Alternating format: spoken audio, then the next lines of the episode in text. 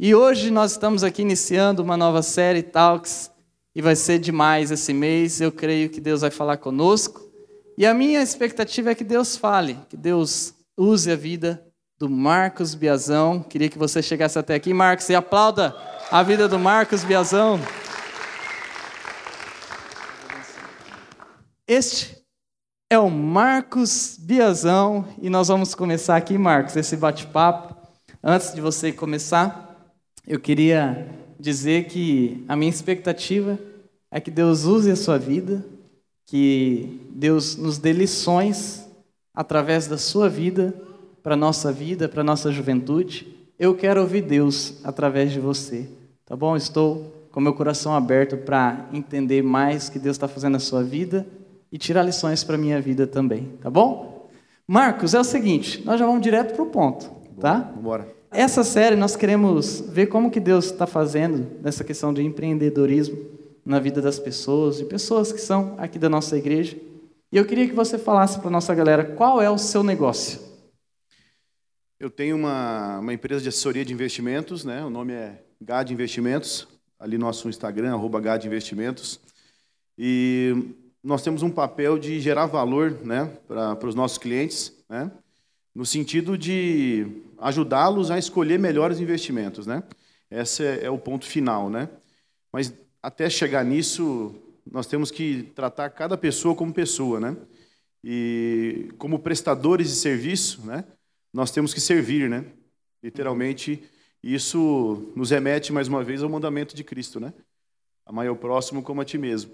E é um desafio é, no mundo de hoje e vivendo dentro do, do, mundo do dinheiro, é um desafio como cristão é, atender né, os clientes, ajudá-los a escolher melhor a alocação de investimento de acordo com cada perfil, né, e, e não se perder nesse caminho. É um desafio. Certo. Marcos, no seu negócio, quais são as coisas que você faz lá no seu negócio? Quais são as áreas de atendimento? Nós temos duas, duas áreas bastante específicas, que é a área de é, aumento de patrimônio dos nossos clientes, né? E a área de blindagem patrimonial, que é para proteção, para não dilapidar esse patrimônio. Né? Então, são estratégias para crescimento de patrimônio e estratégias é, para blindar o patrimônio. São os três pilares que nós chamamos na empresa, né? É, e tem mais um pilar, que é um pilar que gente, nós falamos que não é monetizado, né?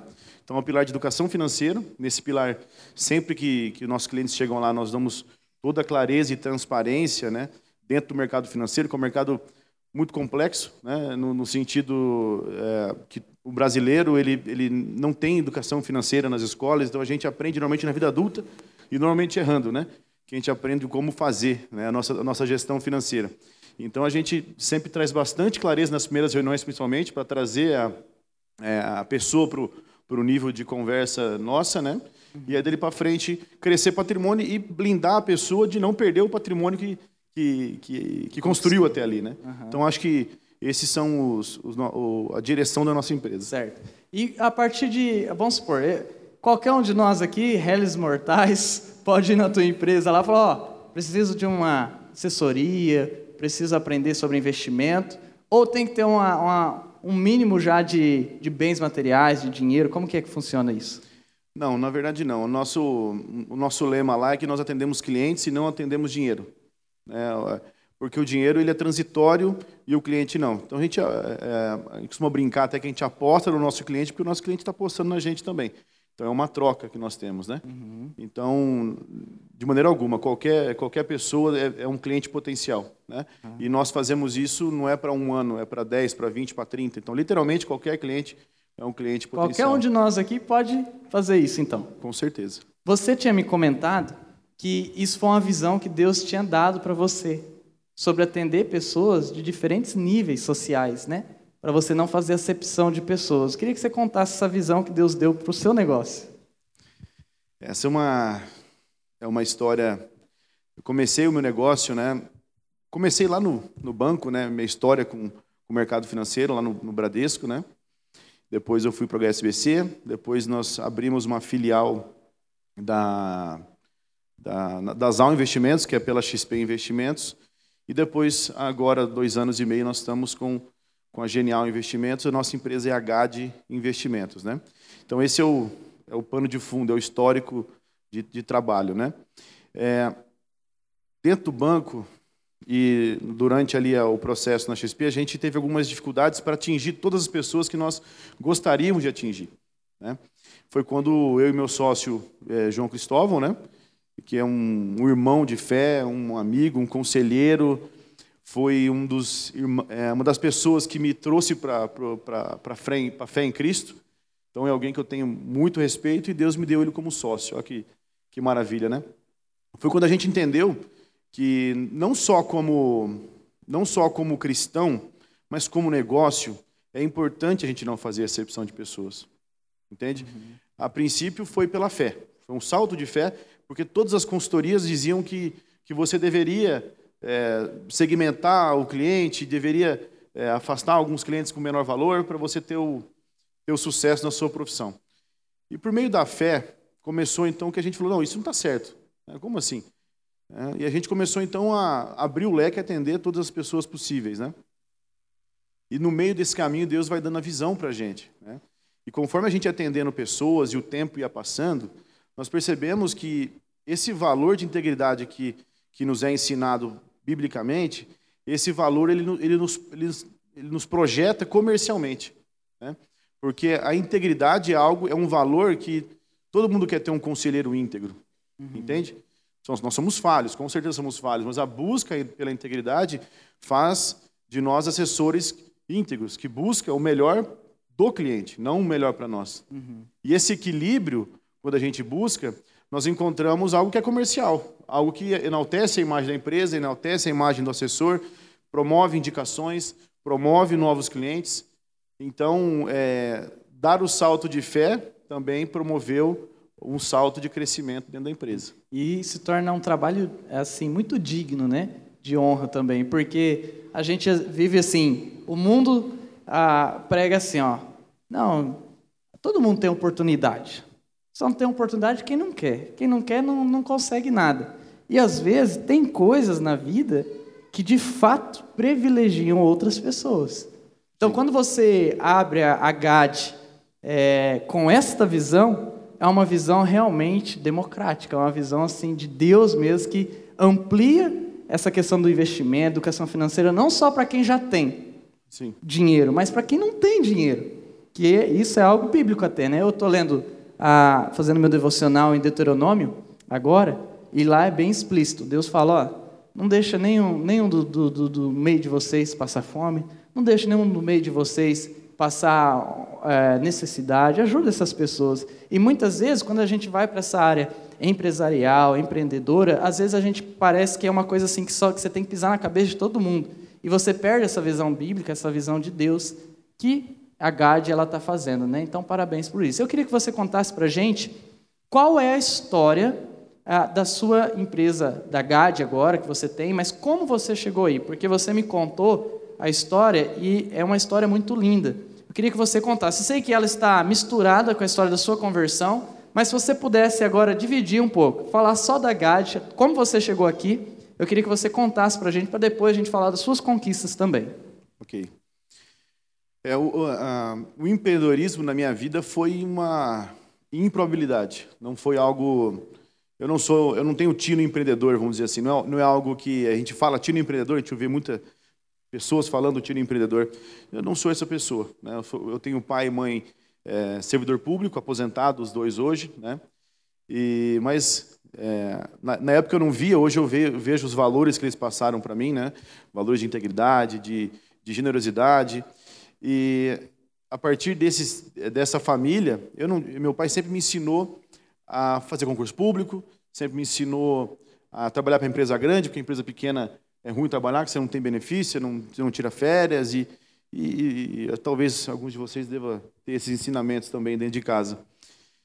Mas não por maldade, porque ele queria o melhor para mim. Né? Meu pai, ele quer o melhor para mim, ele sempre quis o melhor para mim. Então, empreender é algo muito arriscado, né? nos olhos, ainda mais de quem faz o, é, é de quem fez concurso, né? de quem foi servidor público. E, só que no meio desse caminho, né, eu sempre trabalhei em grandes bancos, eu me afastei um pouco dos bancos, eu fiquei bastante magoado com o mercado Como financeiro. Como que você entrou pela primeira vez no banco? Eu tinha Antes de você entrar no banco, você trabalhou em outras coisas. Trabalhei, começo Conta, conta pra atrás. gente. Não poupe os detalhes, conta tudo. Vamos lá, vamos lá. No, eu, comecei, eu comecei trabalhando. Começando na faculdade, então, né? Isso, Tá conta. Você, você morou com, seus, com, seus, com a sua família é, até os seus 21 anos, não foi? Foi, até os 21 anos. É, Vou contar então, vou, vou abrir o coração, como, né? já que você está pedindo, vou abrir o coração. Abre o coração, a galera quer ouvir, quer ouvir. Até os meus, meus 15 anos, 16, 17 anos, eu não, não preciso, não é algo que eu fico eh, contabilizando. Mas eu, eu fui, um, eu fui um, um filho complicado, né? Somos em três irmãos, meu pai e minha mãe, que eu já citei. Meu irmão mais velho eh, sempre foi um filho nota 10, né? É, sempre soube o que quis desde os 12 anos de idade, trabalha em computação, está hoje na Suécia trabalhando com muito sucesso. Né? Minha, minha irmã fez duas faculdades ao mesmo tempo e eu era o filho do meio, né? o filho que dava, que dava trabalho lá em casa, o filho bagunceiro. Eu tinha TDAH, né? transtorno de atenção e hiperatividade, e eu não conseguia me concentrar, não conseguia estudar. Eu era muito bagunceiro, me dava bem nos esportes, né, pela, pela agitação. E não tinha, então, é, capacitação para empreender ou até mesmo para passar numa, numa faculdade. E eu. Então, eu fiz, aos 17 anos, eu fiz. É, cursei turismo e hotelaria, tá? Conheci minha esposa lá, então foi a melhor faculdade que eu podia fazer na minha vida, né? Aleluia. Conheci, conheci o amor da minha vida lá, né? Minha Mas esposa, você entrou para a hotelaria que eu sei que você estava perdido. Você não sabia o que você queria fazer, não. Nem um pouco, nem um pouco, né? É, os amigos falaram, não, vai ter Copa do Mundo 2014, vai ter Olimpíadas 2016, e vamos lá, né? Na verdade, eu queria mais viajar do que, do que em si é, ser turismólogo, que é, o, que é o termo da profissão, né? E, então, comecei, eu fui trabalhar no primeiro emprego por indicação, né? Porque não queria trabalhar, não queria fazer nada, eu era, acho importante dizer também, né? Já que a gente está abrindo o coração, eu era, eu era viciado em, em jogos de computador, ficava jogando todo tipo de jogos, é o tal do Counter-Strike, é o, é, o, é o ROM na época, não sei se é da época de vocês, mas é Heroes of New Earth. Jogava outros videogames, jogava PES com meu irmão pa- várias vezes por dia. Ai, Esse é- Marcos, isso aí está pegando pesado, cara. Tem uma galera aqui viciada no jogo aqui, cara. Que fica até de madrugada jogando online. Você era desses, então. com certeza. Daí Deus te libertou depois, né? Graças a Deus. Tá, graças depois você Deus. conta pra nós essa parte aí. Parte- Deus, pra parte- Deus, pra Deus libertar também, ó, uma galera aqui, ó. Fica Não. jogando, às vezes não vem pro culto porque tá jogando, você acredita? Não pode. Na verdade, é bem. Deus falou, Deus falou comigo isso numa, no momento devocional nesse sentido. Nós vamos, nós vamos, vamos misturando aqui, né, os Aham. momentos. Mas uma vez meditando sobre isso, porque normalmente um vício é algo que você faz que você está descontrolado. Então, às vezes, você tem a consciência daquilo e mesmo assim você executa, depois fica um peso na consciência e mas não importa, você vai lá, executa de novo e vive tropeçando. Você sabe que vai trazer uma consequência, sabe que vai trazer um peso, sabe que Deus não gosta, mas você faz. Mas Deus uma vez me deu uma palavra muito interessante, que mudou minha forma de ver a vida, que é preencha o teu tempo com coisas boas e lhe faltará tempo para coisas ruins. Uma coisa que eu falo, às vezes, chega assim, é, alguém perguntando, pastor, como que eu me livro da pornografia? Porque um dos males da geração é, de adolescentes e jovens é a pornografia. E aí uma das coisas que eu falo é que tem a ver com isso aí, de você encher a sua mente, né? Quando você tiver vontade de fazer, é, ver pornografia, vai ler a Bíblia. Lê a Bíblia e ora. Depois que você leu a Bíblia e orou, aí você vai ver, você vai ter coragem de assistir pornografia. Deus não deixa. Porque o, a- o Espírito Santo pesa tanto no seu coração que isso aí vai ser impossível. Que é essa questão de você se encher para ser liberto de, de vício. Fica impossível porque não é condizente, né? Uma, uma vez que você está cheio do Espírito Santo ali, é vergonhoso, né? Você, vai, você vai ter vergonha de dar esse, esse passo para o pecado, né? E você, continuando sua história, você, um menino que tinha TDAH, dava trabalho para a mãe, para o pai, Bastante. Não Apanhava gost- dia sim, dia não. como? Apanhava dia sim, dia não. Apanhava do pai ou da mãe? Dos dois. Os É. dois. Era premiado, então, dose dupla. É, já fui, eu já, é, assim, hoje eu estou bem tranquilo quanto a isso, mas isso já me machucou muito, sabia? Uhum. Já me machucou muito porque eu tinha um pouco de ah, rancor, pesos quanto a eles, né? Ah, até a minha conversão avançar um pouco mais, né, em Cristo, eu tinha um pouco de peso contra eles, mas a, é, a, a, fé me trouxe a visão correta. Sabe uhum. aquela história do copo meio cheio, meio vazio? Uhum. Eu comecei a olhar por honrar, honrar, pai e mãe. Meu pai e minha mãe são cheios de qualidades. Cheios de qualidades. E eu e eu estava olhando é, para um aspecto negativo e, por fim, depois que a consciência do pecado e do arrependimento veio até mim, por fim eu entendi que, na verdade, eu mereci cada uma daquelas correções. Uhum. Percebe? É, isso é interessante, o Marcos, falar e parar um pouquinho e depois a gente continua, porque assim, eu também tive uma história assim. É, fui muito magoado pelos meus pais por conta de situação de divórcio, é, traição, em uma série de coisas e mentiras. E eu era adolescente quando passei por isso. Eu passei, eu precisei passar por um processo para conseguir perdoar o meu pai, né? Consegui perdoar a minha mãe. Um dia eu cheguei num ponto onde eu consegui perdoar minha mãe, meu pai, meu padrasto. Eu tive que chegar neles, abraçar cada um deles e dizer literalmente que eu os perdoava para que toda aquela mágoa sumisse. Mas isso levou um tempo. Eu acho isso interessante na tua vida também, porque pode ser que alguns que estão aqui né, nessa, nessa noite tenham algum problema de família, assim. Se você é magoado com alguma situação que aconteceu na sua casa, na sua família, é, isso tem um tempo para ser curado. Né? Desde que você continua, continue com Deus, andando com Deus, servindo a Deus, Deus ele vai libertar você disso aí, vai fazer com que você consiga liberar o perdão necessário, porque sem perdão a gente não consegue continuar vivendo. Não. A vida fica presa. Mas continua, Marcos. Qual foi o seu primeiro trabalho? Você não contou ainda para gente. Cheguei. É, o primeiro trabalho eu trabalhei numa agência de viagem, né? uma, uma indicação de um, de um, amigo da família. É, sabe aquela história? Esse menino precisa trabalhar, né? Então, vamos arrumar um emprego para ele. E eu estava fazendo turismo telaria. E então, meu tio tinha um, um amigo que era dono de uma agência de viagem e eu trabalhei. Então, comecei o meu primeiro emprego numa agência de viagem, né? E... Olha o João ali, ó. Conheço o João. E, João. E, João tive... E, e foi, fui um péssimo empregado, né? Essa é a grande realidade. Foi uma primeira dor que eu tive, né? Eu não queria ir trabalhar, eu estava eu tava indo trabalhar porque, porque me disseram que era bom e eu precisava trabalhar. Só que nesse momento eu tive, um, eu tive honrar meu pai agora aqui, é, que eu falei que me batia e tudo mais, mas nesse momento eu tive um pai firme que me, me sustentou no caminho também, sabe? Então eu chegava no carro e ia brigando com ele, não quero, não quero trabalhar, né? E aí aquela, aquele papo, não, porque o fulano não trabalha, o ciclano não trabalha, o beltrano não trabalha, por que, que eu tenho que trabalhar? Não quero, né? vou fazer outra coisa. Vou, né? E aquela, né, aquela fala vazia que... Quantos anos mais ou menos você tinha aí? Uns 17, 18, uhum. era 17 anos.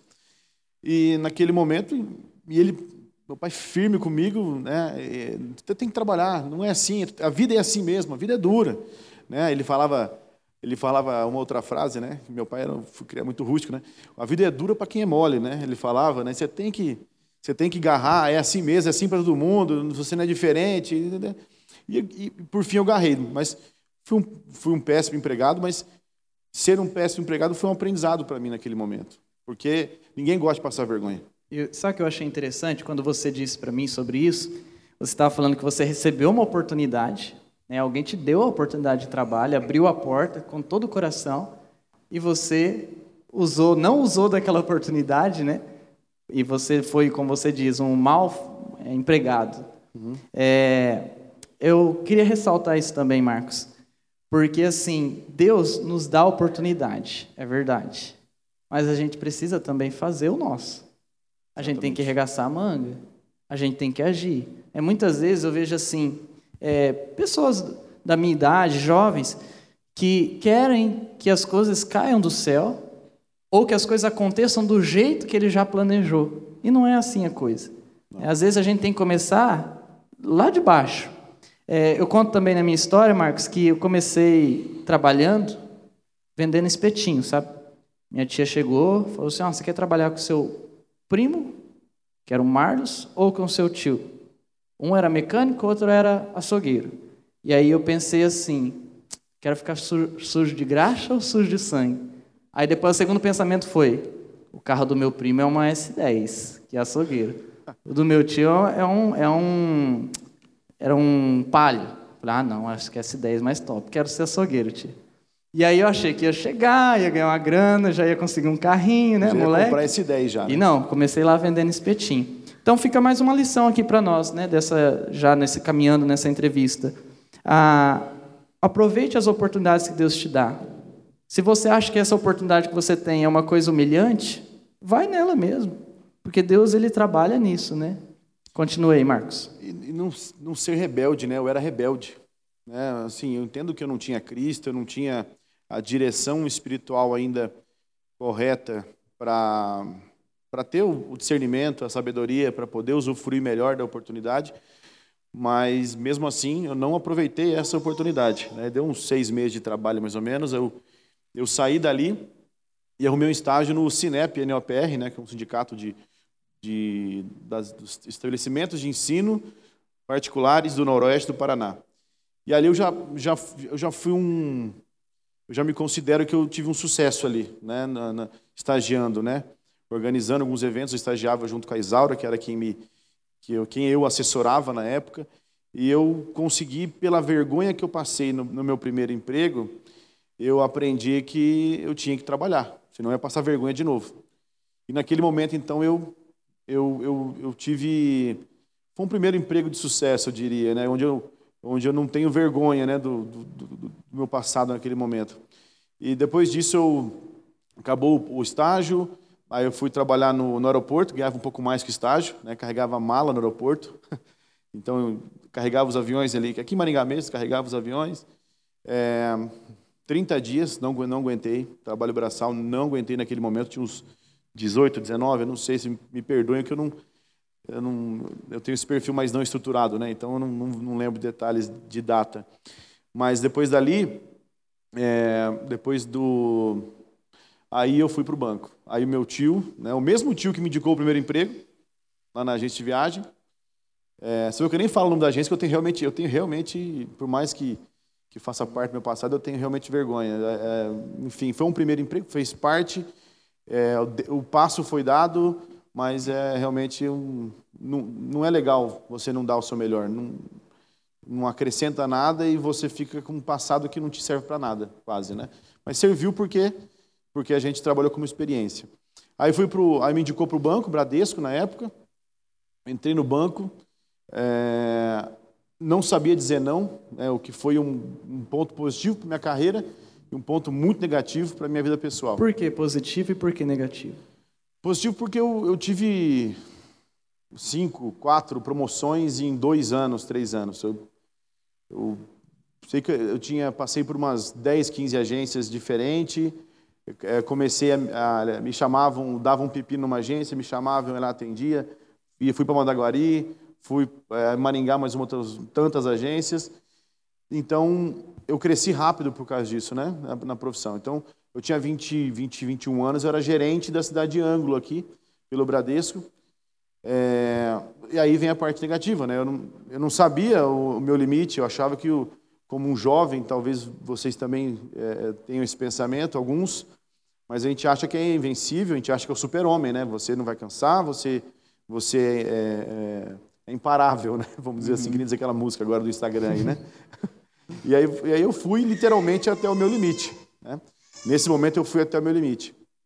Eu, eu, ia, eu saía de casa é, e pegava estrada, eu morava em Maringá ainda, e nessa estrada eu comecei a ter pensamentos depressivos eu não falo que suicidas, mas quase suicidas. Eu tive, eu queria, eu queria capotar o carro, era, esse, era, era sem tirar nem pôr. Eu queria capotar meu carro para poder ficar um mês em casa, um dois meses em casa, porque eu não aguentava mais aquela rotina. Uhum. Eu não conseguia suportar aonde aqueles sims tinham me levado. E esse, né? essa vontade sua é, era o quê? Muita pressão, muita responsabilidade. O que, que gerou isso que você acha? Além de você dizer sempre sim né, para as coisas, mas o que, que tinha por trás disso? A falta de reflexão, talvez,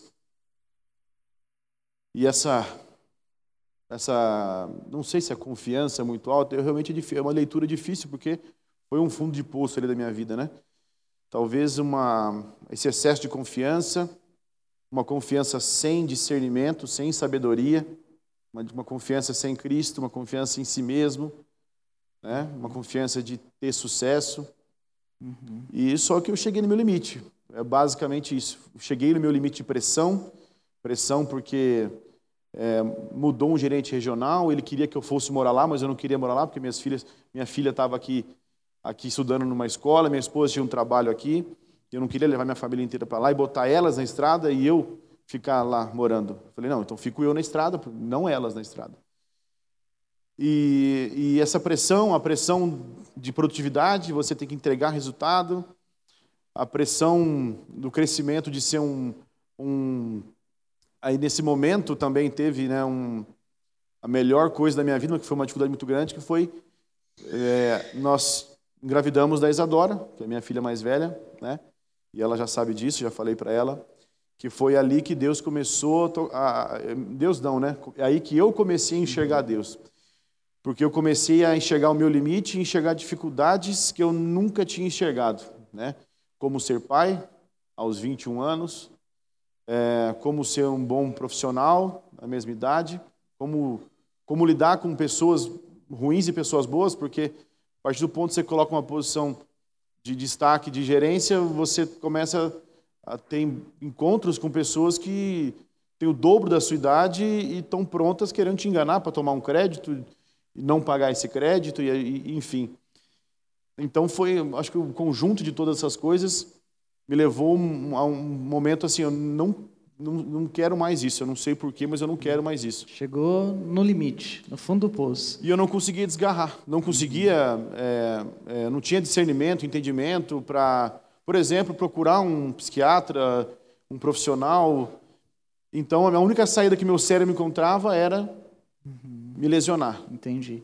Ô Marcos, e nesse momento, sua vida começou a mudar, porque foi aí que você começou a ter um encontro genuíno com Deus, né? Que, a, a, não, como a gente falou, não tem como desassociar a tua vida empreendedora com a vida com Deus, e até você chegar na GAD, que daí para você chegar na GAD você tem que contar essa tua história de conversão. Nesse momento, você estava no fundo do poço, você queria, às vezes, até, talvez até se machucar. Qual foi o momento que você começou a falar assim, poxa, eu preciso de Deus? E como que foi esse desenrolar? O que, que aconteceu? Eu tinha, é, fui criado numa casa, então eu, meus três irmãos, meus pais, minha avó. Minha avó muito fiel, uma fé muito muito bonita. Ela era, ela é falecida, faleceu no passado, é católica, faleceu com 102 anos, uma uma guerreira aí. Mas ela tinha uma fé muito genuína, sabe? Ela tinha uma fé muito genuína. Ela orava muito pela gente. E ela foi o esteio ali, uma sementinha que plantou, é, que deu fruto naquele momento. Eu sabia orar o Pai Nosso. É era o que eu sabia orar. Então eu comecei numa, uma, numa saída do meu cérebro, hoje eu entendo que é o Espírito Santo, né?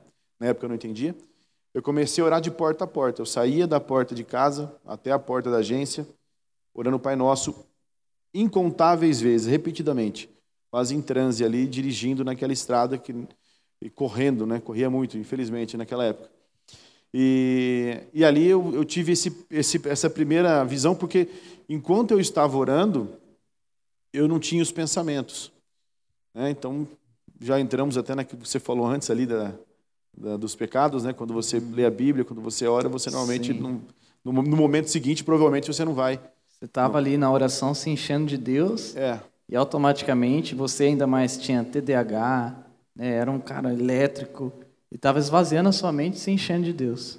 É, isso, isso foi um ponto interessante porque não sei se alguma, alguém aqui se familiariza com isso, mas eu não conseguia ler um livro é, porque chegava um ponto que era tão acelerado o meu cérebro e meu corpo que eu não conseguia, achava muito lento ler um livro, não conseguia acabar de ler um livro, né? E, e também isso prejudicava na da escrita. Eu, eu escrevi uma, uma, um texto E quando eu ia ler o texto que eu escrevi, estava tudo picotado, palavras, né? Porque eu não, eu não, eu não eu achava que estava escrevendo certinho e, por fim, meu cérebro estava lá na frente e minha mão estava lá atrás. É, então, eu tinha, eu tinha dificuldade com... É, eu tinha facilidade em aprender, muita facilidade, muita mesmo. Só que eu tinha dificuldade em sair da página 1, porque eu não conseguia refletir, porque meu cérebro estava muito rápido. E eu não sei se alguém tem isso aqui, mas o, você, eu, não, eu, tenho poucas memórias de 15 anos para trás, é algo que eu comecei a refletir. Nossa, engraçado, eu tenho poucas memórias porque eu não conseguia refletir, não conseguia pensar nas coisas que estavam acontecendo. Eu era uma máquina de executar, sabe? E aí fazia um monte de coisa errada. Né? Uma uhum. máquina de executar, quem não uhum. pensa e só faz, faz um monte de coisa errada. Sim. E isso me levou para qualquer caminho, literalmente. Uhum. É, então, é, eu vou contar no caminho como é que, como é que Deus me, me, me, me, livrou disso aí também, né? Porque é fé, mas também é ação, né? É, é, uma, é uma mistura dos dois. Me perdi até, eu estava... Você estava dentro do carro orando. Isso, obrigado. Pai nosso. Obrigado. Eu estava dentro do carro orando, né, porta a porta. Um belo dia me veio uma vontade de ler a Bíblia. Né? É, conforme mais eu orava, foram uns quatro, cinco, seis meses nesse processo de oração todo dia e sobrevivendo, sobrevivendo. Me, me veio a vontade de ler a Bíblia. E aí eu fui pesquisar a Bíblia no, né, no celular. Você nunca tinha lido a Bíblia? Não, não, nunca. Ah, eu tinha visto catequese, mas eu não lembrava nem... Nem do né? Salve Rainha. Não, não. Nem, nem... Malemar Ave Maria eu lembrava, uhum. sinceramente, sinceramente. E aí, então, eu, eu baixei o aplicativo da YouVersion naquele momento. Ah, que legal isso, pessoal. E comecei a fazer um ah, plano bíblico. Peguei lá, pesquisei, plano bíblico. Como, como começar a ler a Bíblia? Fiz o plano. Plano, tem até o história até hoje aqui, no, no dos planos. E aí, um, um, belo momento, eu falei, bom, vou ter que ler essa Bíblia inteira. Vou ter que ler. Né? Vamos, ver o que, que é isso aqui. E aí eu, eu fiz um plano de leitura anual da Bíblia. Né? E eu fui acabar esse plano no meio do processo de conversão. Daí se misturou tudo, literalmente, né? Uhum. Mas a partir do ponto da oração e da leitura da palavra, as coisas começaram a acontecer. Eu vejo hoje quase que milagrosamente as coisas foram começando a cooperar, uhum. né, como diz o próprio, a própria Bíblia, para o meu bem. O que antes era muito difícil, começou o fardo começou a ficar mais leve dali para frente. Não foi de uma hora para outra, não foi no estado de dedos. Mas começou a ficar mais leve esse fardo. A leitura bíblica foi moldando, né? Você vai contar também, eu queria que você contasse, sobre como que você começou a praticar né, a Bíblia quando você começou a conhecer. Eu achei essa, essa parte da história dele muito interessante, porque assim, igual, nós temos também, eu falei para você, né, a gente tem um grupo devocional onde todo dia tem um versículo bíblico, e tem gente que fala assim, ah, é perca de tempo, é besteira, e não é besteira. Deus ele age nas coisas, assim, nos detalhes da nossa vida. Você, um cara é, que tinha uma série de, de situações difíceis na vida, não era cristão, lembrou da oração do Pai Nosso que a avó ensinou, porque nem da catequese se lembrava de nada, né? nunca tinha lido a Bíblia, mas você baixou um aplicativo. E você começou a ler a Bíblia no aplicativo, e isso começou a transformar a sua vida. Deus começou a mostrar para você coisas que você nunca tinha visto e começou a melhorar, inclusive, coisas dentro da sua casa. Com certeza. Importante que Deus também usa pessoas, né? Tô, é, a gente acaba encurtando alguns caminhos, mas Deus colocou nesse caminho o meu, o meu sócio, ele começou a aparecer na minha vida nesse, mais ou menos nesse momento, não definitivamente, não como sócio, mas ele começou a permear. É, o, o meu sogro também estava em processo de conversão já, também começou a ser exemplo na minha vida. Então esses pequenos detalhes eles foram eles foram fazendo a diferença. Sabe, Deus foi, ele vai trabalhando de uma maneira é, quando a gente olha para trás, quando a gente está no meio do olho que estava te falando ali, né? Está uhum. Tá no meio do olho do furacão, você não enxerga nada, né? Quando você nada. começou a ler a Bíblia, Marcos, quais foram as coisas que você começou a ver? Poxa, isso aqui está errado na minha vida. Tem que melhorar, tem que mudar. Quais foram as coisas que aconteceram assim na sua vida? Várias coisas, mas a que, a que mais me marcou foi a ordem de prioridade das coisas. Né? Mateus 6,33, né? primeiro lugar é o uhum. reino de Deus. E eu falei, bom, vou botar em prática. Simples assim. É, é, vamos testar, né? Sabe aquela coisa de testar? Vamos testar. E, e também a Bíblia sempre colocou né, a esposa em primeiro lugar. Né? E eu e minha esposa sempre colocávamos a nossa primogênita em primeiro lugar da nossa vida. E ela, o nosso amor e tudo mais, continua sendo, né? Tá, filha? Não, não deixa de ser mas é, tá errado, né? porque o primeiro lugar da vida de um casal é um ao outro, né? E eu falei, vou praticar isso aqui. Vou colocar nas minhas ações e no meu meu respeito, em primeiro lugar, a minha esposa. E de repente, a minha relação com a minha esposa melhorou drasticamente, a minha relação com a minha filha, que era novinha, também melhorou muito. Ela começou a, ter menos crises, por exemplo, de, de é, birra e tudo mais, começou a respeitar mais nós dois como, como pai e mãe. E aquilo eu achei fantástico. Falei, nossa. Dá certo. Dá certo, sabe? Então foi um primeiro, uma primeira coisa que me, que me encorajou de fato a continuar. Uhum. Falar, vou ter agora deu aquela confiança, sabe? Estou falando assim, eu, é, eu, eu coloco, deposito hoje tudo isso ao Espírito Santo. Pelo amor do Espírito Santo, ele conduz com carinho, sabe? Que é, é de, é de fazer a gente chorar. Você viu? Ele conhece teus problemas, teus defeitos, e ele trabalha nas minúcias, no teu tempo, né? em cada passinho, para que você possa é, endireitar algumas veredas e aceitando o caminho, sabe? Então é um, é um é amor em, é realmente indescritível. Você começou a ver na prática, né, aquilo que você estava lendo. Isso é. é fantástico, né? Outra coisa que é fantástica nessa parte da sua história é que assim você colocou Deus em primeiro lugar, né? você reorganizou as prioridades da sua vida, colocando Deus acima de tudo, como você disse em Mateus 6,36. E as coisas foram se encaixando.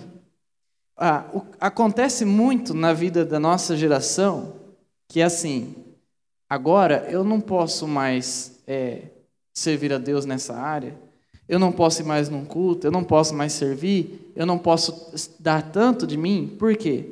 Porque agora eu tenho faculdade. Porque agora eu tenho namorado, agora eu tenho namorada, agora eu tenho isso, aquilo, outro. E aí, inverte os valores. E os valores invertidos nunca nos levam para o propósito de Deus. É, quando eu conheci Deus, aconteceu algo muito parecido com o que aconteceu na sua vida. Eu comecei a ler a Bíblia, não entendia nada. Mas eu comecei a falar assim: não, se Deus está falando aqui que eu tenho que obedecer e vai dar certas coisas, eu acho que vai dar certo na minha vida. E eu vim de uma família também muito pobre, não tinha nada. Meu pai e minha mãe não me deixaram nada. E eu lembro que uma das coisas que eu queria era assim: Deus, eu quero ter minha moto. Era um sonho meu. Deus, eu quero tirar minha carteira. Deus, eu quero ter uma namorada. Eu comecei a colocar assim, sabe, coisas que eu queria. Eu comecei a consagrar, orar a Deus, trabalhava, eu dizimava, nunca deixei. Antes de eu me batizar, eu já era dizimista.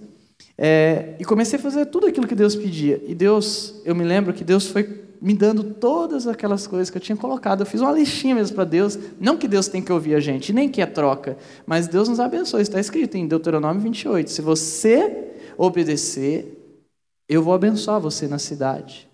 Eu vou abençoar você no campo. Vai dar certo. A questão é prioridade. E você fez isso na sua vida. Você colocou a prioridade de Deus, foi se encaixando a coisa na sua família. E depois que se encaixou as coisas na sua casa, foi onde entra a questão da GAD, um pouquinho mais para frente, mas Deus te deu aquela visão, você ampliar questão financeira, educação, investimento para outras pessoas, né? E como que foi esse salto? Na verdade, ali na saída do banco do HSBC, né, é, fiquei traumatizado com o banco, traumatizado, literalmente. Eu, não, eu lembro que eu falava assim, ó, Senhor, se Deus quiser mesmo, o Senhor, o senhor poderia nunca mais me colocar nesse, nesse lugar, né? Porque é, eu fiquei realmente traumatizado. Eu, eu tinha o meu irmão como exemplo, né? Formado em ciência da computação. E naquele momento eu, eu falei, pô, eu preciso ser muito bom em alguma coisa, porque se eu for muito bom em alguma coisa, as pessoas vão me pagar, vão me pagar para fazer aquela coisa. E eu, pô, tecnologia, vou fazer. Fui fazer análise e desenvolvimento de sistemas, né, saindo do banco. Não queria voltar mais para o banco. Fui um baita, ali eu fui um baita aluno, tirei nota 9, né, fiz pós-graduação em Java ao mesmo tempo, e no, nota 9 mais também na pós, nota 9 mais ali no, no na faculdade. É, mas o que Deus queria para mim era o mercado financeiro. Por mais que eu não, eu não queria o mercado financeiro, eu estava fugindo igual o Jonas, né?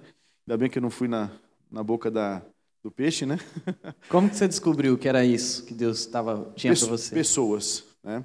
Foi aí que, na verdade, quem me impeliu sobre a profissão foi meu sócio hoje, o João. né? Ele sabia que eu tinha tempo de banco. Ele era, ele era trader, né? De bolsa de valores, também não era cristão naquela época. E ele, ó, Marcão, vamos. Que você acha dessa profissão? Agente autônomo de investimentos, né? A gente começou a pesquisar, estudar, ver o momento de mercado e tudo mais, e falou, cara, isso aqui, nós dois juntos, vai ter o, bom de cada um da, da história da profissão, e, e vamos fazer isso. Só que nesse momento, o João estava em processo de conversão, um pouco, um pouco à frente de mim.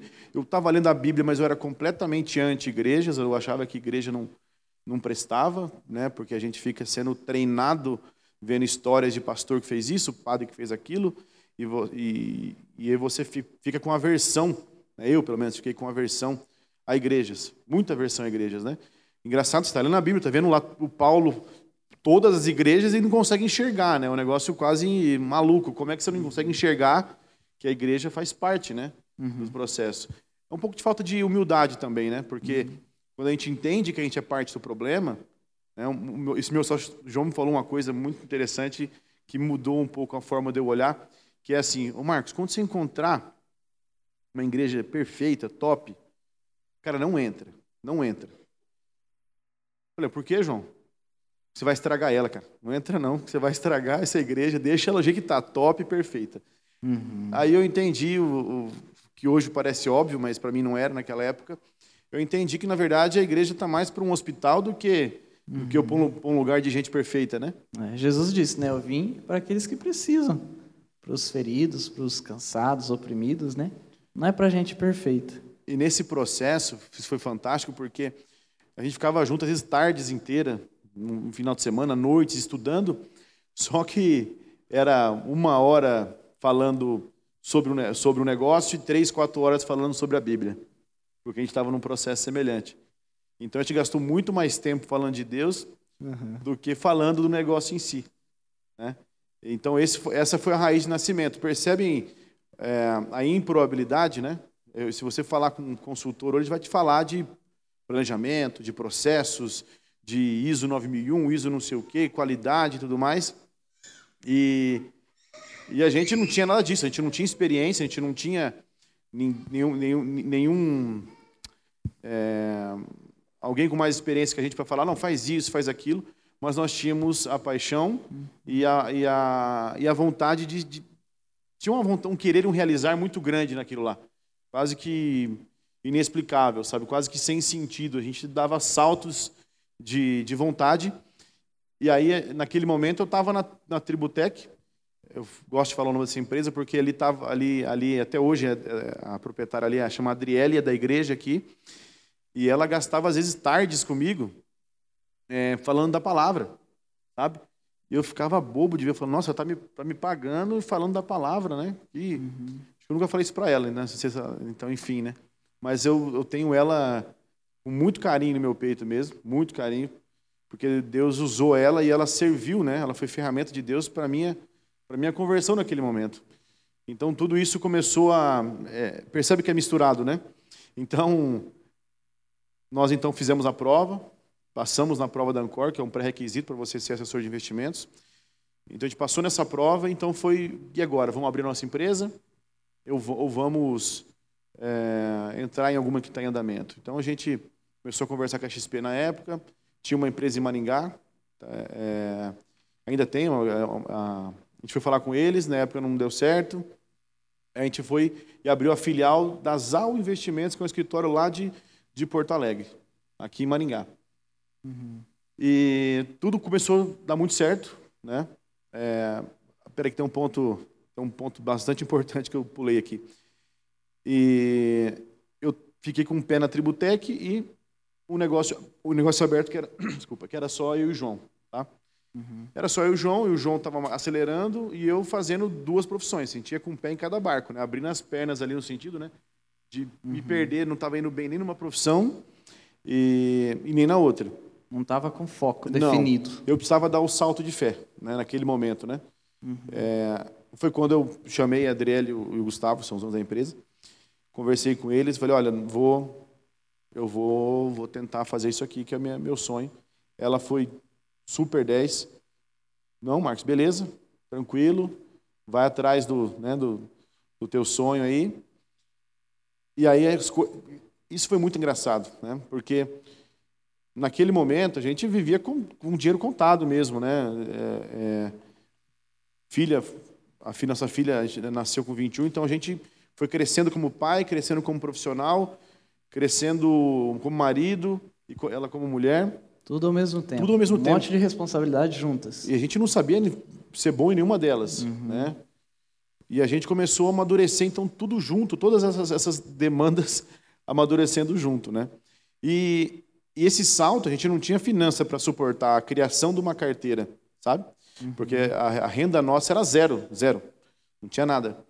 E, e aí, nesse andando, eu consegui uma carteirinha que, vou ser bem honesto, ela me dava em torno de 800 reais por mês, e não, não pagava as contas de casa naquele momento. Uhum. E naquele momento, então, eu falei, não, vou, vai ter que dar, né? A gente foi deu o salto, conversamos com a esposa e tudo mais. E no primeiro mês que eu dei o passo de transição, quer dizer, um ano e meio para conquistar essa renda, né, de 800 aí, né? E um ano e meio fazendo isso. Quando dei o salto de fé na transição, por meio de dois clientes especificamente muito grandes, Deus fez prover financeiramente na minha vida.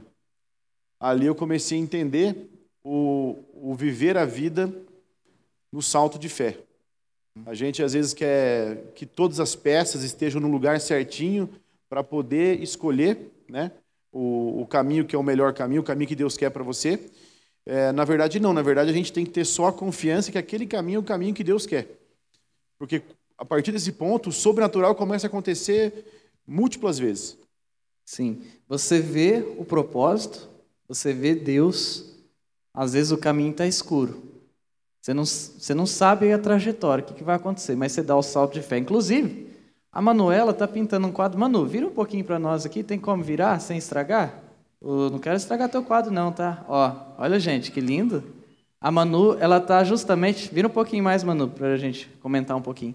Ela está justamente fazendo isso. Ela falou assim, pastor, eu vou colocar lá no fundo uma luz, e essa luz vai significar Deus, Deus ali com propósito, chamando a gente, e o caminho vai estar escuro, porque muitas vezes não sabe qual é o caminho que a gente vai seguir, mas a gente dá o salto de fé quando a gente vê a luz lá no final do túnel. Então é isso que ela está fazendo ali. É, vamos aplaudir a Manu, galera, olha só que lindo. Pode continuar aí, Manu. E é justamente isso que aconteceu na tua vida. Você deu esse salto de fé.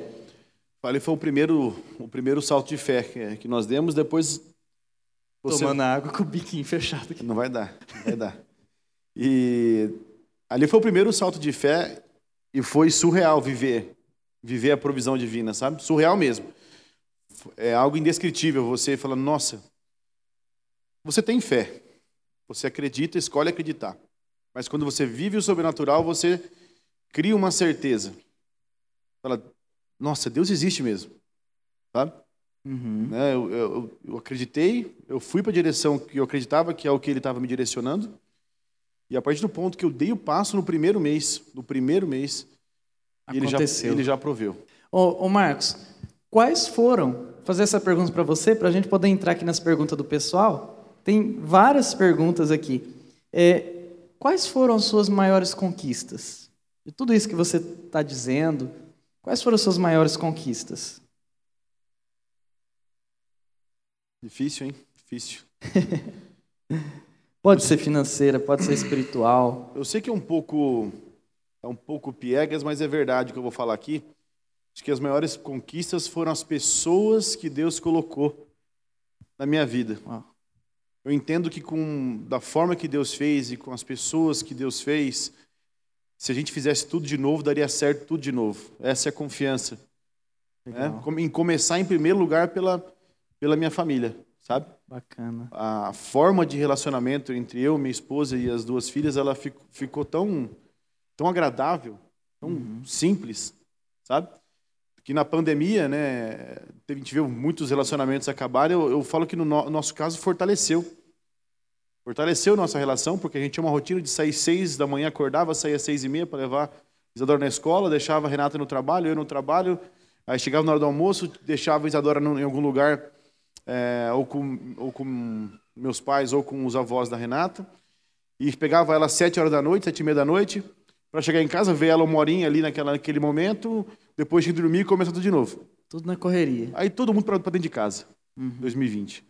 Cara, foi, foi fantástico. Uhum. Infelizmente, eu, eu, tenho que dizer isso, mas assim, com todo respeito a, a, a, Eu perdi também pessoas próximas, mas eu peço que isolem isso. Não estou dizendo que a pandemia é boa, e muito menos né, que qualquer Sim. doença seja boa, mas naquele momento a aproximação que nós tivemos, ela revelou um amor entre nós e um amor que já, tava, já fazia parte do início da nossa conversão. Uhum. E, e uniu a gente de tal forma, a gente entendeu o papel de cada um dentro de casa e a gente começou a todo mundo se preocupar com o crescimento um de cada um.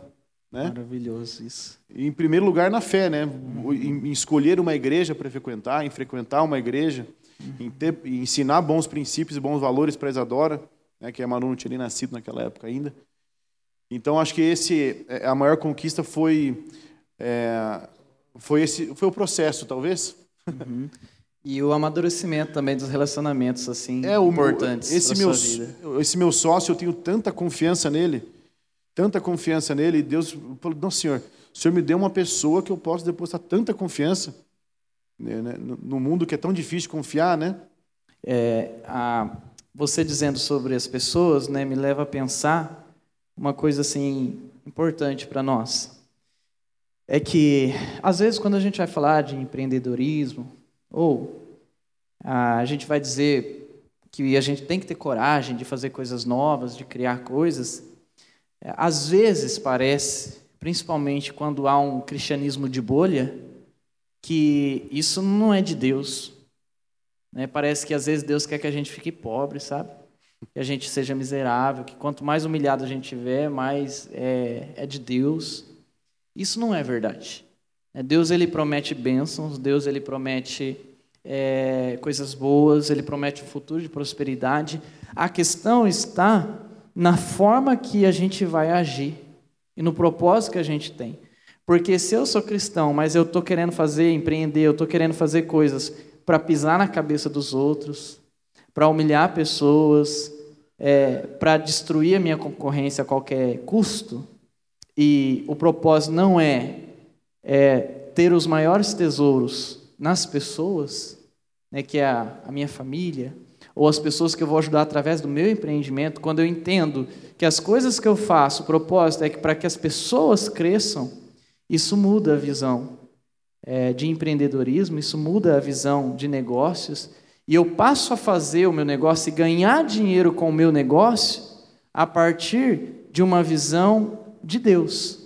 Deus me abençoa, Deus me dá recurso, Deus me, me dá coisas, mas a partir de uma missão muito genuína, de um trabalho genuíno. Porque eu posso ser qualquer coisa, eu posso ser até pastor, mas se eu sou pastor porque eu quero só enriquecer, eu posso até ter alguma coisa, mas Deus não vai me abençoar. Agora, se eu sou pastor e eu estou aqui porque eu quero abençoar uma geração, eu estou aqui porque eu não estou. É, porque Deus me chamou e eu quero fazer aquilo que Deus falou para mim, não há nada de errado eu ter coisas de valor. Eu falo, às vezes as pessoas brincam, né? É, eu vim para Maringá, as minhas coisas cabiam em uma bolsa. Eu tinha uma Bíblia, de estudo NVI cronológica. Eu tinha um celular que eu tinha ganho, é, que eu ganhei.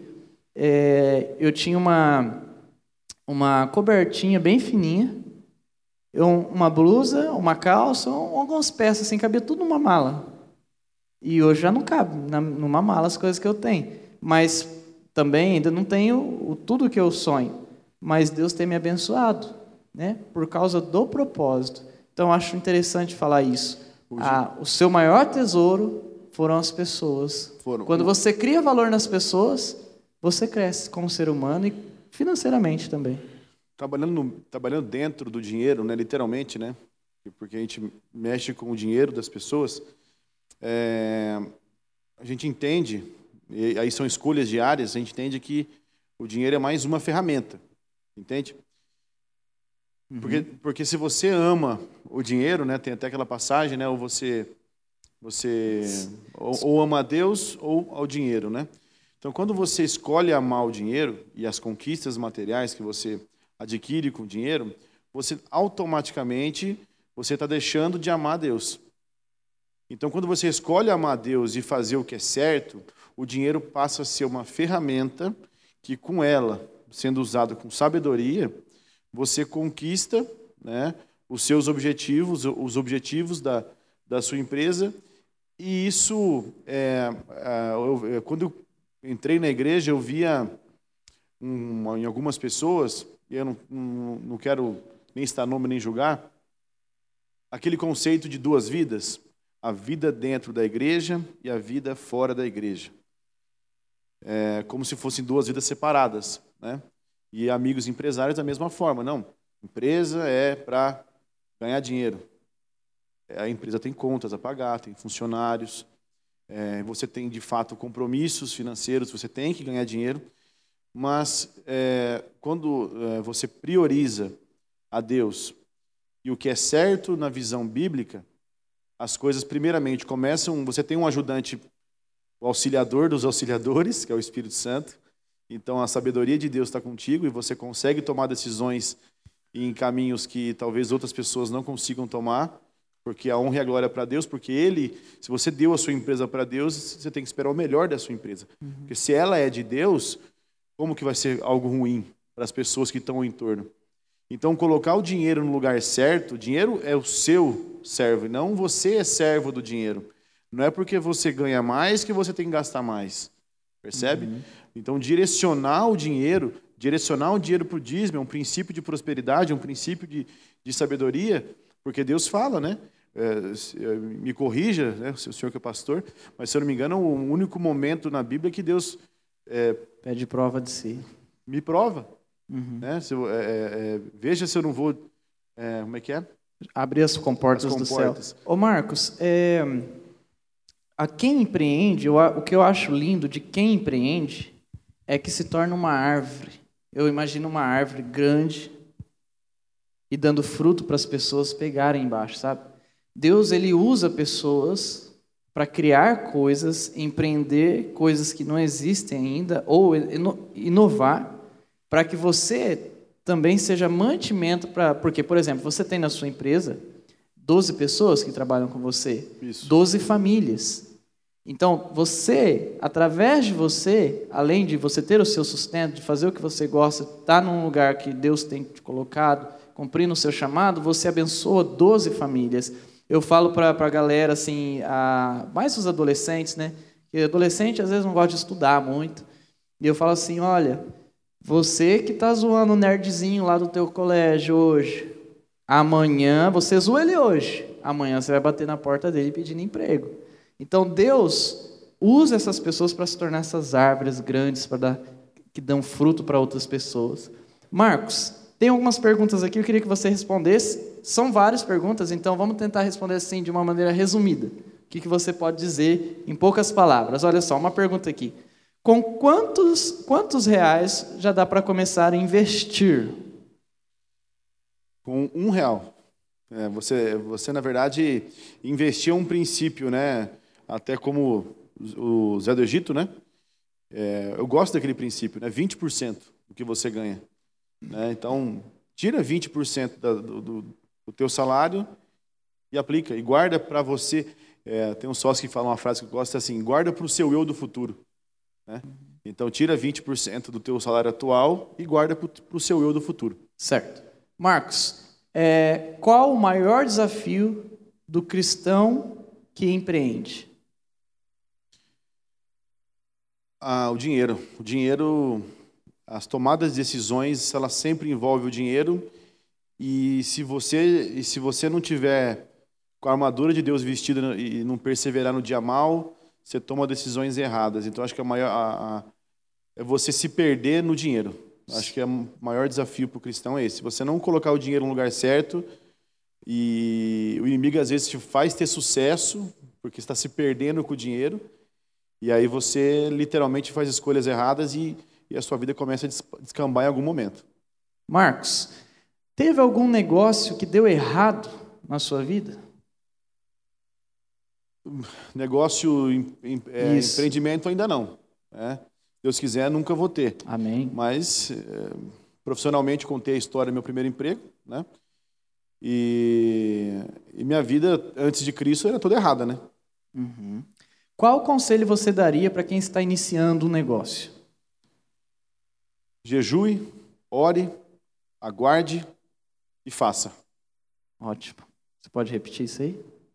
Jejue, ore, aguarde e faça. Ótimo. Muito bom. Marcos, quem te incentivou a entrar neste ramo?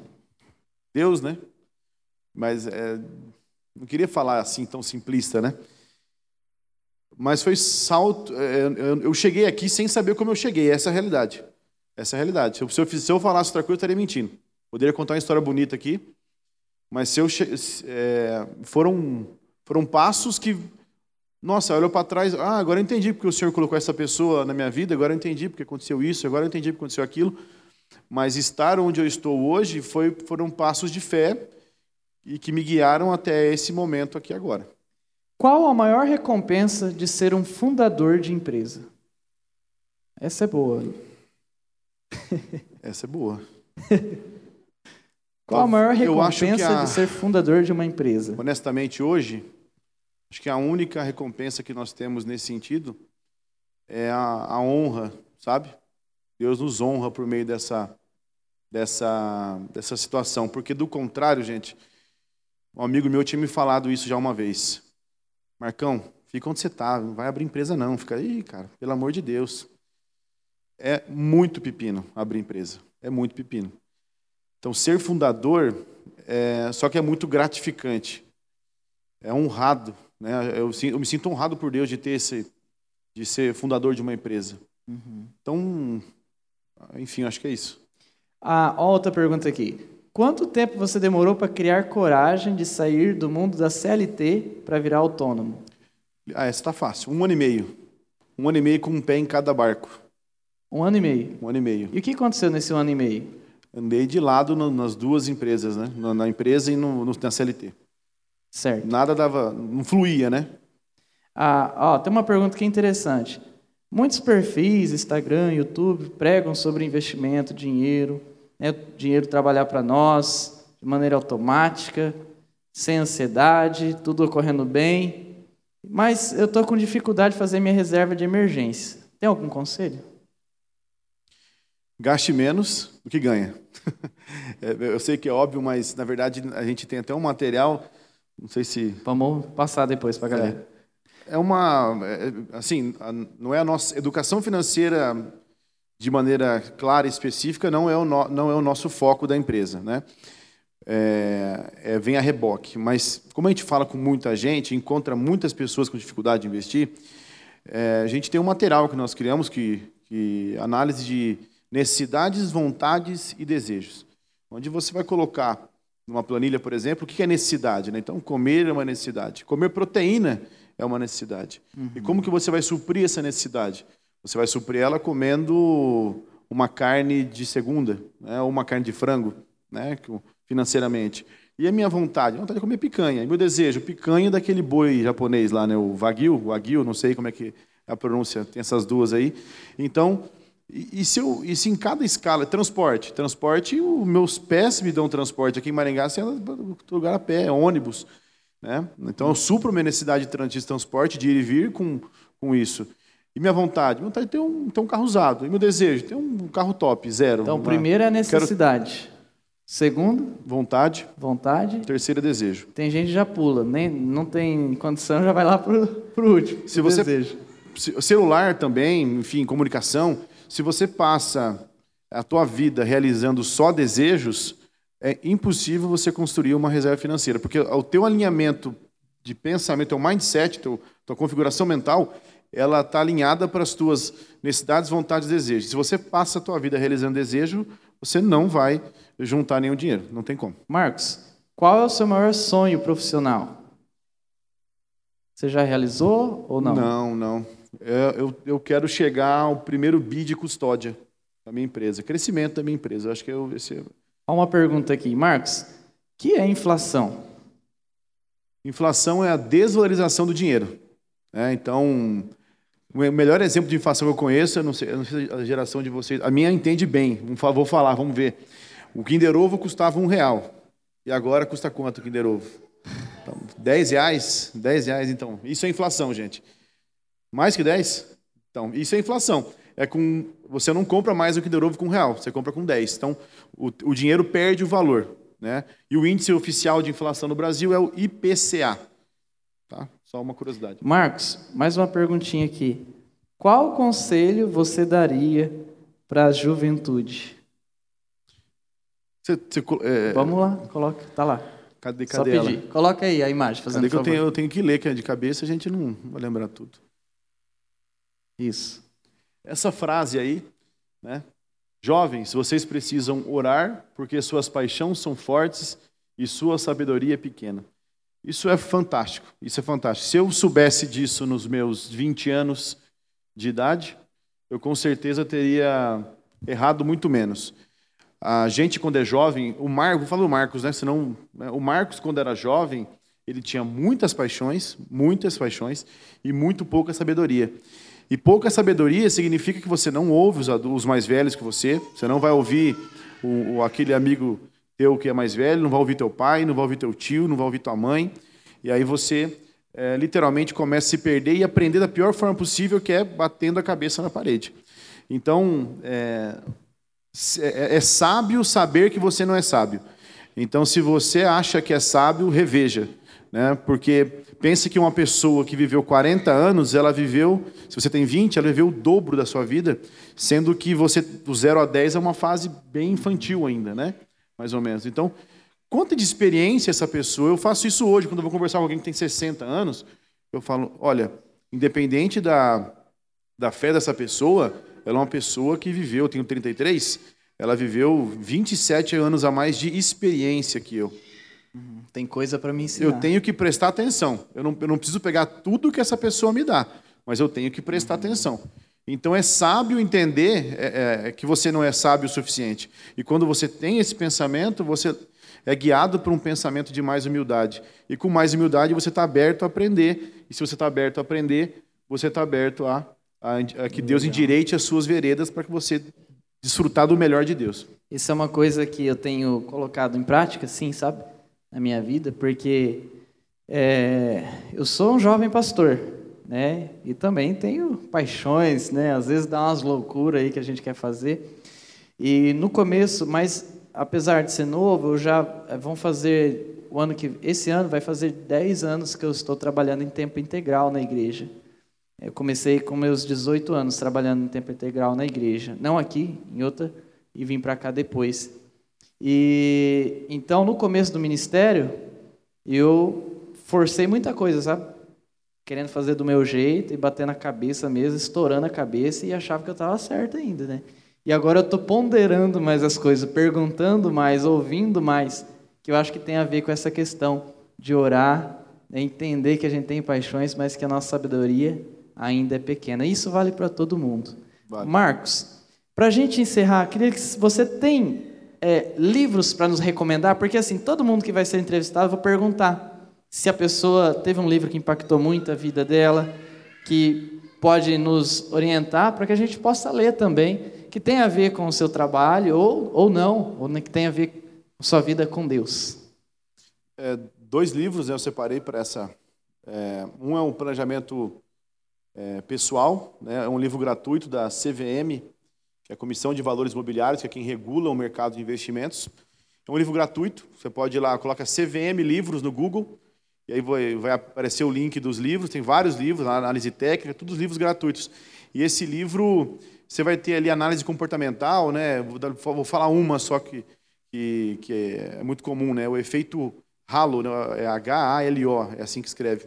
Esse é um efeito que, por exemplo, a, a marca Apple. Né? A gente hoje compra um celular da Apple porque é Apple. Né? Você, não, você não, não quer saber os detalhes de hardware, de software. Você vai lá e fala, não, eu compro porque é Apple. Então você paga mais na marca. É, eu não estou falando para não comprarem o celular da Apple, mas eu estou falando que análise, faz, faça uma análise financeira sua. Você precisa comprar este celular? Né? Tem outros bons celulares, por exemplo. E esse é um livro que vai trazer todas essas análises comportamentais é, e também as, os detalhes de o que é um planejamento financeiro pessoal para que você possa tomar a decisão.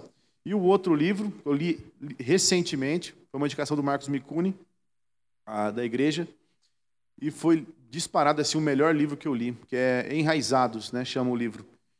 Enraizado ou enraizadoso? Enraizados. Plural, né? Isso. Ele é um livro que atala, ataca três solos, né? O, da fé, né? O solo da intimidade com Deus, o solo do serviço e o solo da comunidade.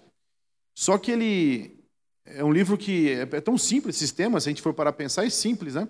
Só que ele ataca esses temas com tantas perspectivas, testemunhos e história do próprio, do próprio autor, que ele te faz enxergar e traz uma clareza sobre esses três solos e simplifica muito, às vezes, né? na linha teológica, se você vai estudar teologia, fica é tão complexo a história da igreja, né? Estava estudando hoje ali com o pastor Weller, é tão complexo e, e, ele é um livro que traz a simplicidade do, do, do, amor de Cristo, né? Do ministério de Cristo. Então, recomendo muito esse livro aí. Eu acabei de mandar aqui para a galera o livro que você me mandou, em PDF, tá? E também estou mandando aqui para a galera o Enraizados, para a galera não esquecer e quem tiver interesse. Esqueci o nome do autor, é um nome diferente. Eu não lembro também. Mas só procurar Enraizados vai encontrar. É um livro que está bem em alta aí. Marcos, muito obrigado. Que Deus continue abençoando sua vida, que você continue prosperando, alcançando outros sonhos, outras metas e que o teu propósito continue sendo o mesmo, que é abençoar vidas, ouvir Deus e dar a oportunidade para todo mundo crescer assim como você está crescendo, que você seja essa árvore frutífera onde outras pessoas pegam desses frutos e são abençoadas. Vamos aplaudir a vida do Marcos Biazão?